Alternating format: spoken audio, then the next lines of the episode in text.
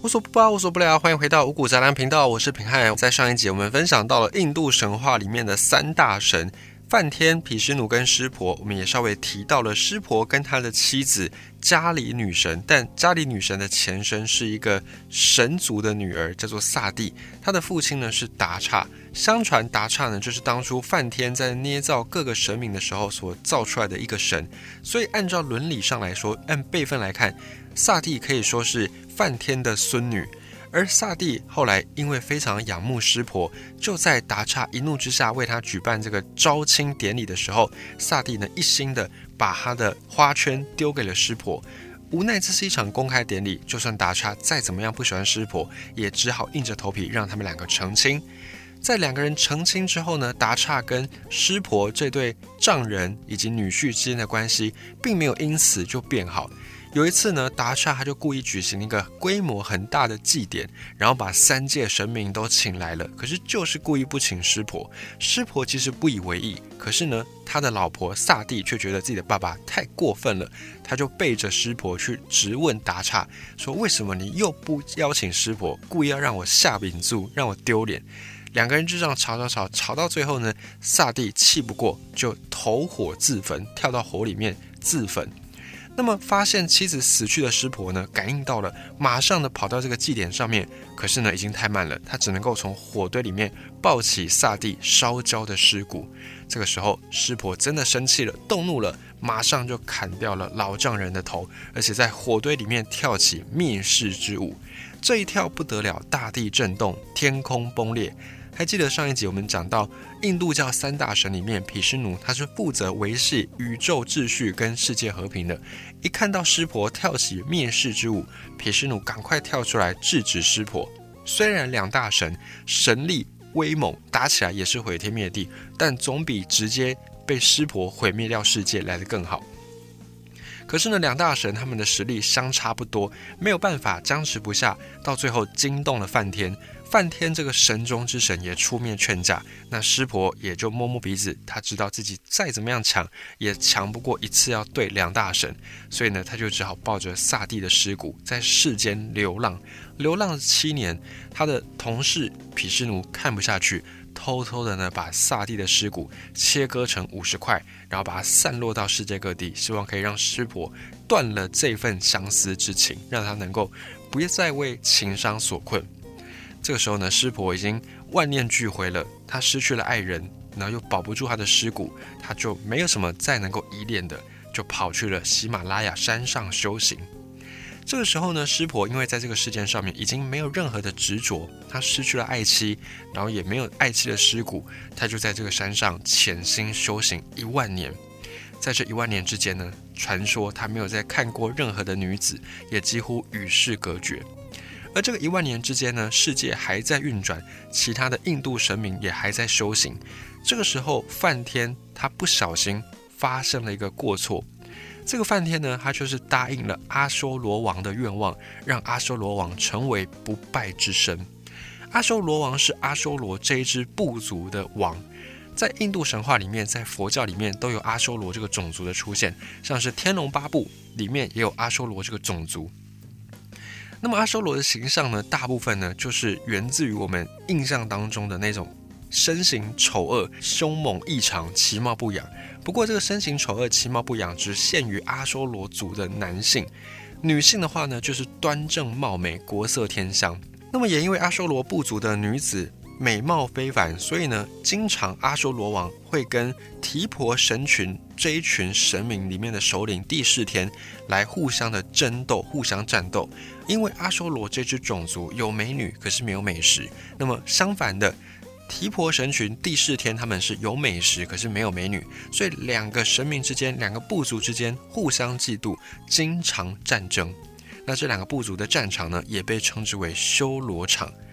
在《法华经》这部经典里面有记载，四位阿修罗王分别是婆智阿修罗王、却罗千陀阿修罗王、毗摩直多罗阿修罗王以及罗侯阿修罗王。那婆智意思就是勇健，这是阿修罗跟帝释天这两支种族在作战的时候统领阿修罗前军的统帅。那么其他的三位阿修罗王呢？按照推测，应该就是后来继任这位婆智阿修罗王位置的阿修罗王。所以阿修罗王他是一个会替换的职位，他并不是永远都是同一个人。那么呢，跟梵天来求不败金身的阿修罗王，应该也就是这位婆制阿修罗王。原本梵天对这位阿修罗王的请求呢是不以为意，就觉得说，哎。你凭什么来跟我要求不败金身呢？而且我怎么可能这么简单？你一句话我就给你无敌金身呢？可是呢，这个阿修罗王也很聪明。阿修罗王他意识到说梵天不会答应自己的请求，马上就改口，他就说：好，那不然这样好了，你不要给我不败金身，你只要任何东西都伤不了我，除非是出生之女。有点像是那个西方神话的阿基里斯剑一样。相传阿基里斯这位勇士呢，他在出生的时候，因为神谕的关系，因为神的一些指示的关系，他的妈妈就把他泡在那个百毒不侵的河水里面，然后让阿基里斯获得了金身不败的能力。但唯独妈妈要抓着阿基里斯去泡那条河的时候，他必须要抓着他的脚踝，唯独脚踝没有泡到，所以这个阿基里斯的脚踝就成为他致命的弱点。后来史称叫做阿基里斯剑，形容一个人最致命的弱点。那这位阿修罗王他也提出了这个请求，他跟梵天说：“好，没关系，你不用给我完美的不败金身，你还是可以让我有弱点。只是呢，这个弱点是出生之女，就是刚出生的女子。只要你让我能够被出生之女打败，那结果梵天呢，他就觉得哎，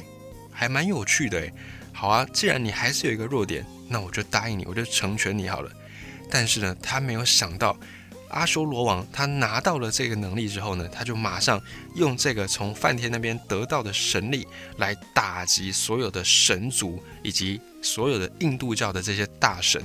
那这件事情就发生在湿婆他在喜马拉雅山上低潮，而且要潜心修炼的是一万年当中。与此同时，在喜马拉雅山上修行的湿婆，他在这段时间里面非常的荒废。度日，一边修行，然后一边又像行尸走肉，有体无魂，像是稻草人一样。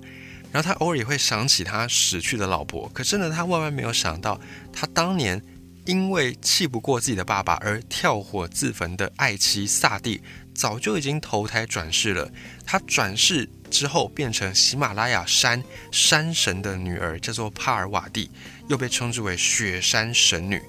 也因为前世的姻缘的关系，所以呢，雪山神女帕尔瓦蒂她天生就是非常的迷恋湿婆，也希望能够嫁给湿婆。那这个湿婆，她就对雪山神女的举动觉得很错愕。她说：“哎，不好不好意思，我我跟你非亲非故的，然后我们也没有见过面，结果呢，你突然就说喜欢我，然后你要嫁给我，那我就有点没办法承受。而且呢，我的心里面还住着我的老婆萨蒂，即便她已经不在人世了。”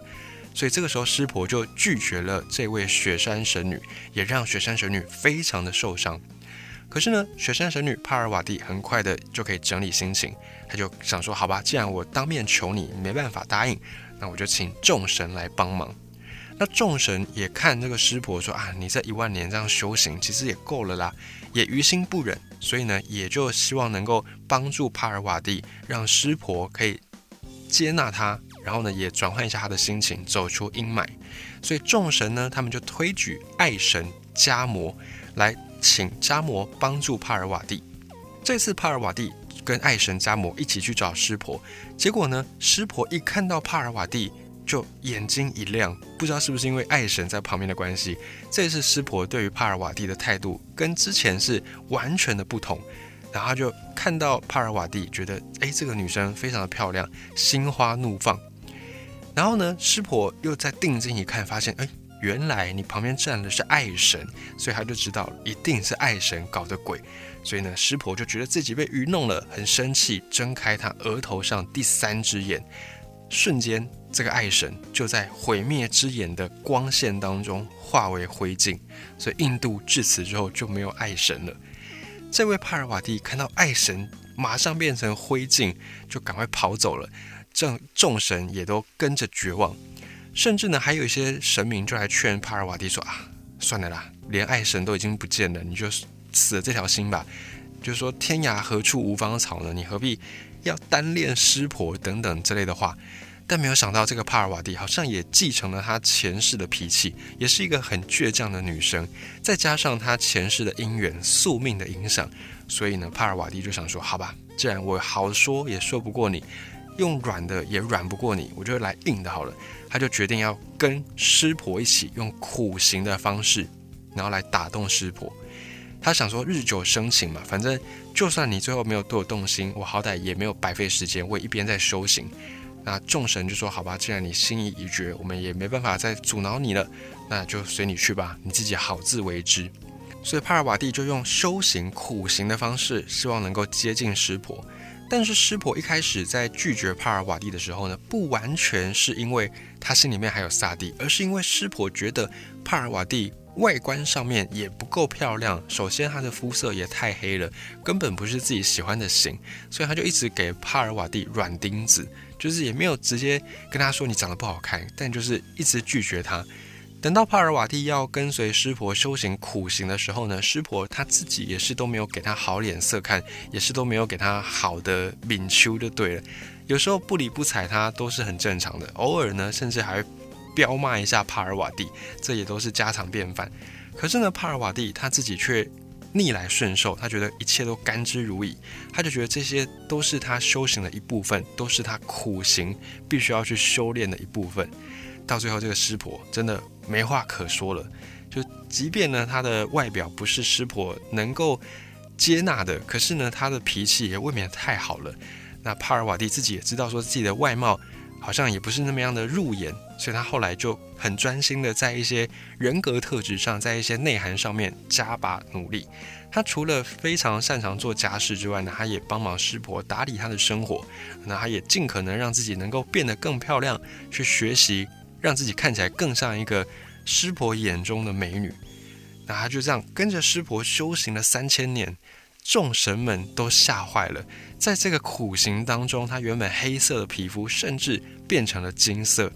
然后帕尔瓦蒂也变成了美丽形象的代言人，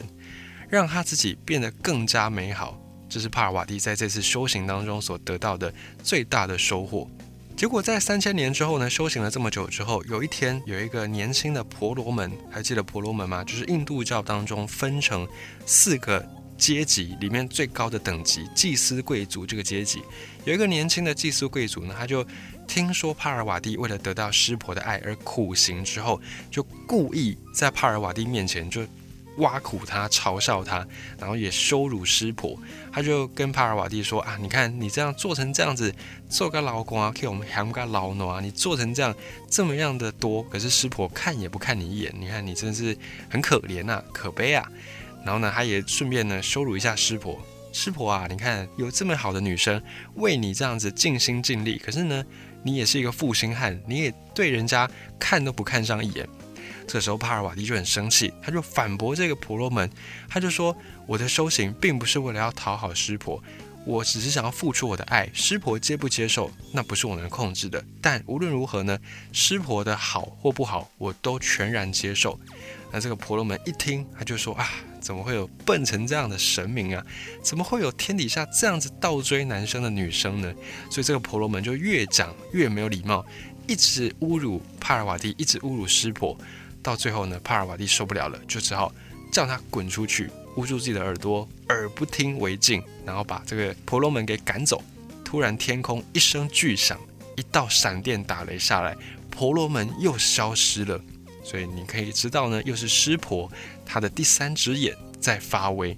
继爱神之后消失在帕尔瓦蒂面前的这位婆罗门，也是湿婆第三只眼的一个受害者。这个时候呢，湿婆她好像也终于心有所感，铁石心肠也有所感动，她就拉起帕尔瓦蒂的手，跟他说：“从死。”到生，你经历过这样残酷的轮回，我经过了一万年的等待，你又经过三千年的苦行。从今天开始，我就是你用苦行买下的奴隶。这句话听上去超级浪漫的，很多性情中人、感性的人，不管男男女女，只要你有听过师婆对帕尔瓦蒂讲的这段话呢，大概都会被感动到。就是，即便呢，你一开始并不是我。理想型，可是呢，你用苦行，你用这么多长时间的付出跟奉献，真的打动了我。从今天开始，我就是你用苦行买下的奴隶。所以至此，湿婆终于接受了帕尔瓦蒂。原本因为外在条件被湿婆拒绝的帕尔瓦蒂，终于得到了伊人的芳心。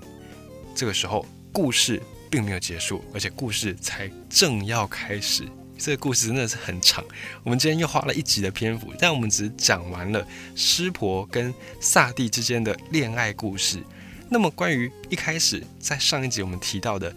印度的这位女神，这位战神加里，她的故事正要从这边才要开始。下一集我们再回来，我们继续的把这个故事给讲完。下一个故事就是关于印度的加里女神，她到底是怎么样诞生的，以及呢，她在印度神话里面又流传着什么样的事迹。